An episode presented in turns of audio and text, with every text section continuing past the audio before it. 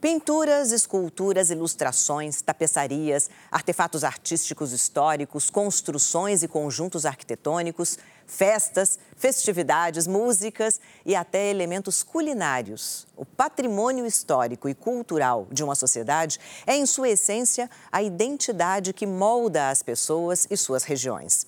Quando a gente fala em arquitetura, por exemplo, casas, palácios, casarões, jardins, monumentos e até cidades inteiras podem ser consideradas patrimônio histórico e cultural. E quando isso acontece, a gente diz que aquilo foi tombado como patrimônio. Mas será que existe diferença entre tombar algo como patrimônio histórico e preservá-lo? Ao tombar um prédio histórico, a gente está automaticamente preservando aquele bem da humanidade? A preservação do patrimônio histórico das grandes metrópoles é o tema do Cidade Viva de hoje. Sejam bem-vindos.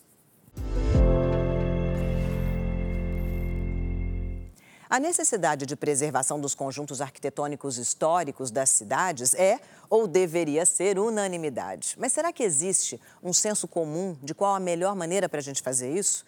Reformar, permanecer intocável, fazer retrofit para uso misto, usar para abrigar órgãos públicos ou população de baixa renda? Adaptar Será que a legislação brasileira prevê e atende importantes nuances que a preservação e a conservação de um prédio tombado é, como um, um patrimônio histórico e cultural exigem? Para falar como as cidades brasileiras lidam com a preservação e conservação de seus patrimônios históricos, eu recebo hoje aqui Silvio Oxman, sócio proprietário da Metrópole Arquitetos, e Luiz Fernando de Almeida, diretor do Instituto Pedra. Sejam muito bem-vindos ao Cidade Viva. Muito obrigada pela presença de ambos. E antes da gente começar a conversar, eu queria chamar a atenção de vocês para uma pequena reportagem onde a gente fala um pouco sobre o assunto e depois a gente bate o nosso papo. A velocidade das transformações na sociedade contemporânea é reflexo, entre outros fatores, da inserção das cidades na economia global. Tal fato aumentou o número de atores envolvidos na condução das políticas públicas, ampliando assim sua complexidade. O patrimônio histórico neste novo cenário precisa ser considerado no planejamento municipal para que este não fique apenas sob o foco dos interesses puramente econômicos. Para muitos, a preocupação com o patrimônio pode significar uma oposição ao desenvolvimento das cidades. Especialistas ressaltam, entretanto, que casos de preservação ao redor do mundo deixam clara a relação direta entre preservação e desenvolvimento econômico. Um estudo recente realizado na Holanda mostrou que os imóveis com significado histórico, não necessariamente tombados, podem valer quase 30% mais do que os imóveis comuns. A preservação do patrimônio histórico é uma questão urbana Saber preservar e identificar a história das cidades é um esforço que depende da participação dos cidadãos, mas precisa ser coordenado pelo poder público. Ao decidir que um bem deve ser tombado, as determinações para sua manutenção podem permitir transformações que atualizem o uso do imóvel seguindo critérios que garantam sua conservação. Ou seja, não adianta reconhecer a importância histórica de um imóvel se não existem normas e leis que contemplem sua reforma. Uma política de preservação eficaz começa com o levantamento e estudo de bens a serem preservados, seguido pela determinação das diretrizes de preservação, sendo completado pelas estratégias de restauração ou da conservação e o financiamento delas. Um tombamento, isoladamente, não garante a permanência dos imóveis. É, pois é um tombamento só não garante que aquele imóvel vai ser preservado. O problema é que muita gente diz que essas leis são muito rigorosas. Como é que você pode mexer num prédio tombado? Então, eu começo perguntando para vocês. É, o que, que vem primeiro? Primeiro vem a lei que regula a maneira como você pode mexer naquele imóvel ou primeiro vem o fato de você tombar aquele imóvel? Porque muitas vezes as duas coisas parecem conflitantes, né? Vou começar por você, Silvio, que está aqui do meu lado. É, eu acho que a gente tem sempre esse conflito e eu acho que se essa é a maior dificuldade é também a coisa mais interessante do campo do patrimônio. É muito difícil estabelecer uma forma rígida por uma lei de como fazer essa preservação. Cada imóvel vai estabelecer os critérios diferentes para tratar deles. E eu acho que isso gera uma, uma dificuldade enorme, seja por parte da, de quem faz a lei, seja por parte da sociedade, de entender, primeiro, que o tombamento não é um congelamento, muito pelo contrário. A questão mais importante que tem é usar um imóvel, um imóvel que vai ser preservado uh, com uso, ele se, se preserva com uso. Uh, mas a gente ainda tem que evoluir muito também em instrumentos que uh, deixem claro para a sociedade a importância da preservação. Eu acho que essa é uma questão fundamental dentro do nosso campo de atuação. É, você sabe, Luiz Fernando, que eu nasci em Brasília, então eu nasci numa cidade tombada, onde, é, em teoria, você não podia mexer em quase nada. E isso, por um lado, é, trouxe a cidade até os dias de hoje, né, como ela foi imaginada, mas é, quando você vive lá, você percebe que a sociedade vai fazendo atalhos para se livrar das regras do tombamento e transformar aquilo numa coisa viva, né? onde você possa morar, onde você possa exercer as suas atividades cotidianas. A gente, sabe, foi pegando atalhos. É, o, o que, como é que você vê isso? As, as regras de hoje são rígidas demais para manter o patrimônio tombado como ele é originalmente? É, e deveriam ser menos rígidas? Ou tá certo, tem que ser assim mesmo, porque senão as pessoas acabam fazendo o que querem? Acho que, na verdade, tudo se resume a uma discussão permanente é, sobre o valor das coisas a serem protegidas. E o valor, uh, a gente tem duas questões. Uma que eu acho que foi abordada é, no começo da, da, da, da sua exposição, que é o tema do valor a ser de reconhecimento público. As pessoas precisam conhecer aquele valor que atribui àquele imóvel é, essa condição de que ele tem que ser regulado pelo público. E às vezes isso não é conhecimento público, às vezes as pessoas não conhecem. Né? É, por outro lado, os também mudam. Né? É, é preciso também ter uma clareza de, de que valores são fundamentais uh, que devem permanecer. Né? Às vezes tenho essa impressão, se tem essa ideia, e o poder público trabalha com essa ideia de que uh, tombou, de que pode fazer nada. Não é verdade, né? Você tem que preservar esses valores. Para isso, esses valores precisam dados e para isso também o público tem que uh, tem que fazer um processo permanente de atualização desses valores, porque os valores são mutáveis. Vocês dois falaram da mesma, do mesma, da mesma coisa. É preciso que as pessoas conheçam o valor daquilo que está tombado, né? Antes de sair mexendo nele. Vocês estão falando exatamente do quê? Da cultura que precisa ser desenvolvida de maneira geral na sociedade, para que cada indivíduo reconheça o valor histórico ou cultural daquele bem a ser preservado, ou de interesses econômicos que de vez em quando são mais fortes é, do que o reconhecimento, a cultura em si sobre aquele lugar, Silvio? Eu acho que um vem depois do outro, hum. né? E, então, a possibilidade de, de, aprofundar o conhecimento da nossa história, da nossa cultura, vai levar a uma compreensão em que os, os eh, as forças econômicas vão entender a importância, inclusive econômica, de preservar. Pressão social sobre as forças econômicas, Sem dúvida. é isso? E aí eu acho importante colocar uma questão muito importante que mesmo com todos os problemas que a gente tem de preservação, o Brasil uh, tem uma legislação desde a Constituição de 88 que é muito avançada no sentido de democratizar o que é o valor cultural. Né? Insere ali questões sobre as práticas que você falou na abertura do programa, que é uma forma de colocar, uh, uh, de trazer mais gente para o campo do patrimônio. Então, eu acho que a partir do momento que a sociedade reconhece, e isso não fica só numa esfera do tombamento feito pelo Estado, né, as forças econômicas também vão reconhecer isso não como um ônus, mas como um bônus. Então, é um processo que leva de um ponto até o outro. Então, tem que desenvolver cultura social para que as pessoas reconheçam e queiram proteger aquilo, inclusive de forças econômicas maiores, é, o que é muito difícil num país como o Brasil. Ou estou errada, Luiz Fernando? Não, o Brasil é, é difícil e é fácil.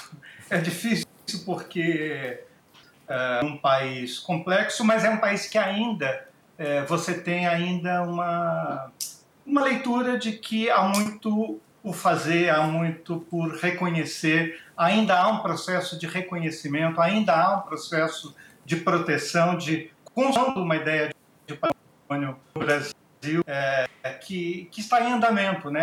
Até há muito pouco tempo atrás, a gente trabalhava com uma ideia de patrimônio que era o patrimônio da nossa origem é, lusitana, né? É, como se não tivesse patrimônio em territórios onde não, não houve um processo uh, de colonização do século XVIII, é, do século XIX. Né? Isso é uma coisa que está superada hoje. Tem cidades que são cidades novas, que estão agora criando as suas políticas de patrimônio. Então, quando a gente fala do Brasil, a gente está falando de sociedades como São Paulo, está falando, tá falando também de comunidades indígenas isoladas, grupos autóctones. Então tem uma complexidade né, é, para gente, a gente trabalhar isso, que por um lado cria um potencial enorme para pensar no patrimônio, e por outro lado também o patrimônio, a cultura de patrimônio em alguns locais, ela, ela também é uma cultura cheia de conflito, como nas, nas grandes cidades. É, às vezes o patrimônio preserva, é, traz não só a riqueza daquele lugar, daquele prédio, mas da, também da cultura que se instituiu em torno dele. Né? Quando eu vou a Paraty, por exemplo, eu percebo que o casario colonial é, tem uma. Tem, dá a sensação às pessoas de que alguma coisa da cultura colonial também tem que ser preservada ali. Me parece uma sociedade um pouco mega conservadora, sabe? É, como se como se o, o, colonialismo ainda imperasse ali. É uma é uma sensação que é, passa pela cidade, sabe? É, que, é, que é uma sensação estranha, né? Que é uma coisa que a gente devia mudar. Então, como é que a gente preserva o patrimônio sem preservar a cultura que vem com ele. É, é, eu me lembrei disso porque você falou da cultura indígena, né? Durante muito tempo a gente foi levado a tentar desmanchar isso da nossa história. A, a, a gente, vamos nos livrar desse negócio porque economicamente ele não serve para muita coisa para nós. É, e me parece que o colonialismo às vezes fala a, a, gente é muito colonialista, né? A gente é muito levado a achar que o que é bom é o que é rico, o que é bom é o que é, é visualmente incrível. ou barroco ou moderníssimo, né? Aqueles arranha-céus horrorosos, é, mas que parecem muito ricos, né? Parecem ficção científica, coisa futurista, né? A gente valoriza as coisas erradas às vezes, me parece, não é? Ou mesmo a gente não, não enxerga as contradições em algumas coisas, né? Por exemplo, enxergar em Paraty toda essa arquitetura, mas entender também que lá foi um porto de desembarque de negros escravizados.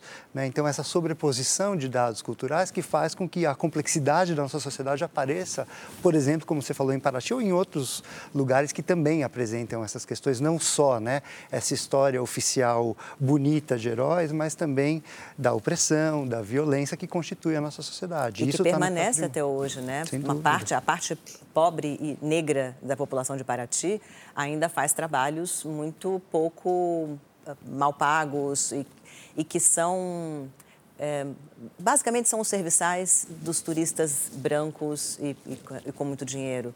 É, é, um, é, uma, é uma visão triste sobre uma cidade, mas ela persiste ali. E, e talvez a, toda a questão arquitetônica da cidade leve um pouco a isso, sabe? Então, é, talvez falte um pouco de cultura mesmo para a gente, né? A cultura dessa complexidade que você falou, né, Luiz Fernando? E os limites também da política pública, né? Os limites do, por exemplo, o tombamento de Paraty não foi capaz de impedir uh, que a população originária e residente naquela na cidade, no núcleo histórico, permanecesse no, no núcleo histórico, né? Que foi esvaziado, então, uh, para esses novos usos vinculados ao, ao, turismo, né? Silvio, vamos trazer a discussão aqui mais, mais para São Paulo ou, ou para os centros das cidades como São Paulo, que centro é sempre um problema, né? Porque aconteceu isso que o, com todos eles, praticamente, aconteceu o que o Luiz Fernando narrou agora. A população originária não foi capaz de ser mantida. O poder público não conseguiu manter a população de origem naquele lugar, gentrificou o lugar, foi todo mundo embora. Então, é, ou ficou esvaziado, como é o centro, caso do centro de São Paulo, pelo menos é, durante a noite, né? durante o dia ele é muito vivo ainda, mas durante a noite é um lugar esvaziado. É, Ou, uh, os usos foram tantos outros que não se conseguiu manter o valor original daquele centro. É, a lei que regula o tombamento é rígida demais, na sua opinião? Ela deveria ser mais maleável para que a gente conseguisse fazer adaptações a cada necessidade de cada patrimônio a ser preservado? Ou o que precisa só é cultura mesmo? Não, eu acho que a, cultura é o grande fator, mas eu acho que, que tem duas questões importantes aí. É, a lei não é rígida, a aplicação é. Sim. Entendi. Né? Então, existe um problema muito difícil que é esse diálogo de aprovação, de tempo de aprovação. Então, a aplicação dessa lei, porque a lei ela não é ela não, é, ela não estabelece parâmetros rigorosos, ela não diz é assim que se faz. É sempre demanda, como o Luiz Fernando falou um pouco antes, entender qual é o valor que se quer preservar e a partir daí fazer uma discussão. Então não tem um certo, só tem um jeito de fazer, tem várias formas de fazer. E a lei não tem como dar conta disso. Então a aplicação da lei que eu acho que uh, tem um problema. Por outro lado, é, a gente tem leis para preservação, para tombamento, basicamente, mas a gente não tem leis que incentivem a preservação e a ocupação de imóveis tombados. Né? Então, quando a gente olha, por exemplo, o hum. plano diretor uh, na cidade de São Paulo, ele prevê enormes incentivos para a construção de novos edifícios, tem várias ferramentas para que, economicamente, isso se torne interessante e isso faz com que o mercado imobiliário Sim. opere.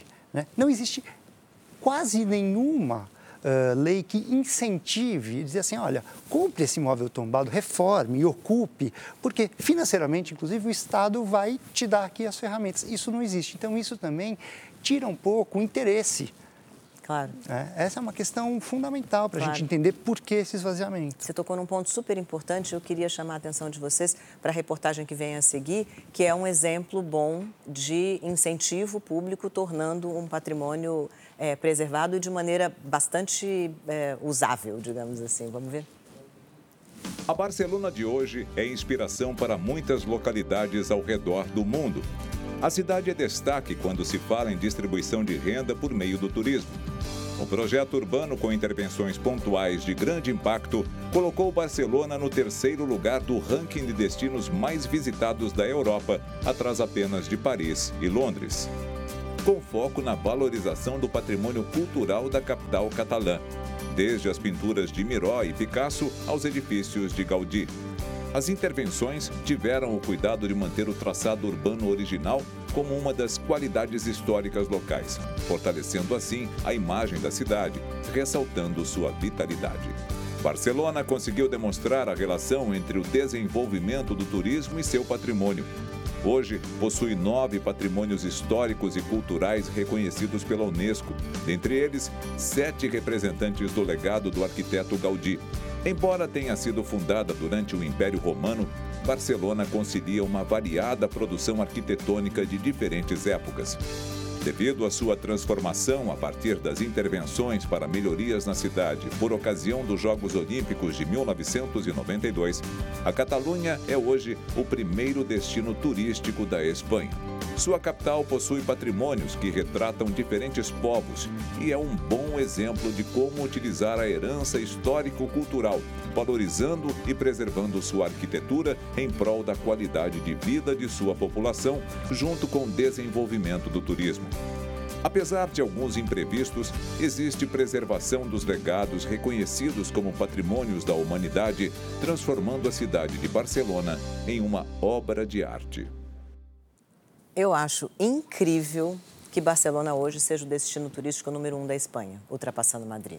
E tantas outras cidades que são lindas na Espanha. Quer dizer, para mim é um exemplo claríssimo de como você coloca o patrimônio e o uso desse patrimônio a seu favor, a favor do Estado, a favor do turismo, a favor das pessoas que residem ali. Então, tem uma parte nova, que é muito menos regulada, obviamente, e, e foi incentivada no limite do crescimento desejado, mas você tem uma, várias, é, várias regiões históricas e prédios específicos super preservados, é, mas que são destinos turísticos. Quer dizer, milhares de pessoas andam por ali todos os dias, né? É, a gente não conseguiu fazer isso ainda, né? Vamos lá, eu acho que. A gente não chegou nem perto disso. Primeiro, digamos. bons tempos quando a gente podia ir para Barcelona, né? É verdade, agora, me deu mas, até saudade enfim, agora. Mas é, eu, eu, eu conheci Barcelona logo depois dos Jogos Olímpicos, né? E Barcelona é talvez o melhor exemplo do bom aproveitamento dessa oportunidade de Jogos Olímpicos para a transformação urbana. É impressionante o que acontece em Barcelona a partir né, dos anos 80, quando se prepara. Uh, para receber os Jogos Olímpicos, porque eles não recebem apenas os Jogos Olímpicos, eles entendem que aquilo é uma oportunidade de transformar a cidade claro. e de reconhecer essa cultura que está ali. É, política pública. Uhum. Basicamente. Porque uma coisa, Ana Paula, que eu acho importante, que eu ouço muito, é assim: ah, mas a gente não tem patrimônio, patrimônio está na Europa. Não, isso não dá para a gente seguir nesse discurso, né? A gente tem muita coisa aqui. Hum. Então, voltando, né? Entender o que é nosso e pensar em políticas públicas, porque a gente vê em Barcelona parte de uma política pública. Uhum. Né? Depois o mercado adere.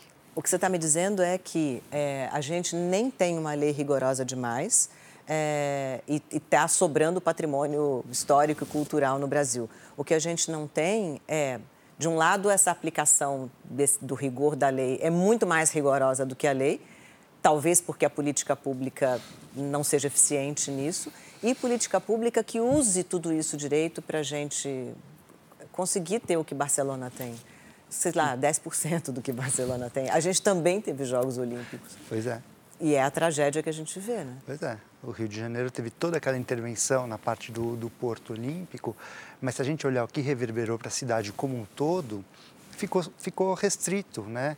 Aquele, é, aquela área que hoje também não está muito ocupada, né? Ou uhum. seja, não, não, reverber, não transformou a cidade com a potência que poderia ter ter transformado. Apesar de que acho que o Luiz Fernando conhece muito melhor do que eu as políticas públicas que, que, que foram tentadas nos últimos 10, 15 anos para algumas ações que fossem vinculadas desenvolvimento urbano com o patrimônio, algumas com sucesso, mas não na escala que a gente gostaria de ter visto. Então me conta, Luiz Fernando, o que, que falta? Continuidade do poder público ou mais clareza da importância disso para o poder público?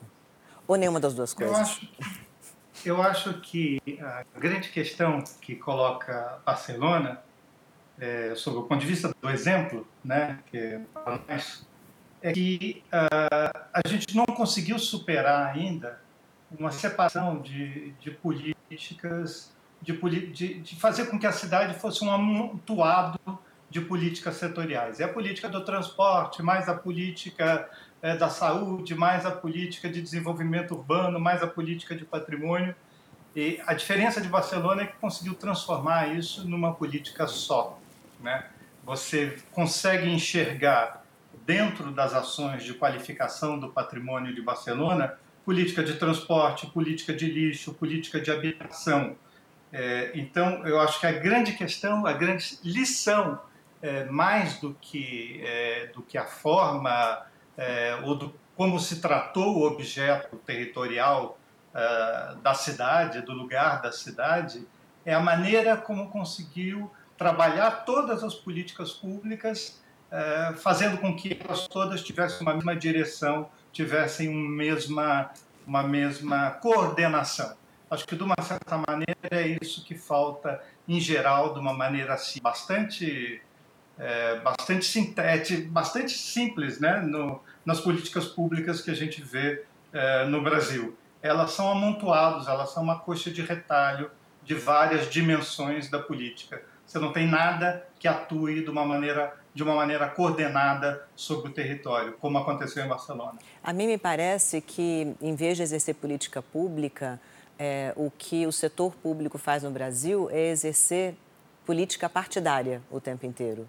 E a política partidária contamina esses objetivos de longo prazo, porque é claro que você tem que pensar é, que para fazer política pública para preservação do patrimônio histórico, você tem que ter uma, uma você tem que pensar no longo prazo, não dá para pensar nisso no curtíssimo prazo. E quatro anos não é o suficiente para isso. Mas o governo seguinte pensa completamente diferente, porque a gente faz questão de passar uma borracha no que ficou para trás e começar tudo de novo sempre. Ou porque interesses econômicos são muito mais fortes e são diferentes de governo para governo, ou simplesmente para fazer prevalecer a sua opinião, a opinião do seu partido, das pessoas que te apoiam sobre aquilo, né? E a gente fica tão mais polarizado quanto mais o tempo passa que eu não sei, eu não tenho muita esperança no Brasil nesse sentido de políticas de longo prazo, sabe? É, eu, eu acho que o que pode garantir que isso não aconteça, ou que isso continue não acontecendo, é, é uma pressão da sociedade e uma visão de sociedade bastante ampla e um poder e um poder público organizado, ou seja, a estrutura do poder público organizado a tal ponto que a política partidária não seja capaz é, de, de fazer essas transformações todas sem ter o aval tanto da sociedade quanto da própria máquina pública. Agradeço muito a presença de vocês. Acho que mais do que falar sobre patrimônio histórico, a gente falou da nossa cultura e da nossa necessidade de é, pensar sobre as nossas dores e pensar as diversas camadas disso, né? De, de como a gente é, nasceu, é, quem faz parte e o que faz parte dessa cultura e como é que a gente deve lidar com ela. Porque, no fim, um prédio, um lugar, uma cidade é, é cultura, é, faz parte da história. Né? É, e é isso que a gente tem que pensar, não é sobre as paredes, mas é sobre o que, o que elas representam. Né? É, de, de, novo, obrigada, muito obrigada Obrigado a vocês você. por fazer a gente pensar nisso. A gente termina aqui mais um programa de olho no patrimônio e torcendo para que a gente consiga preservá-lo da melhor forma possível, claro, mas pensar sobre a história que ele conta, né? Criar ambientes em que o novo e o antigo convivam em harmonia porque estão em harmonia na sociedade. Esse foi o Cidade Viva. Até o próximo programa. Muito obrigada pela sua companhia.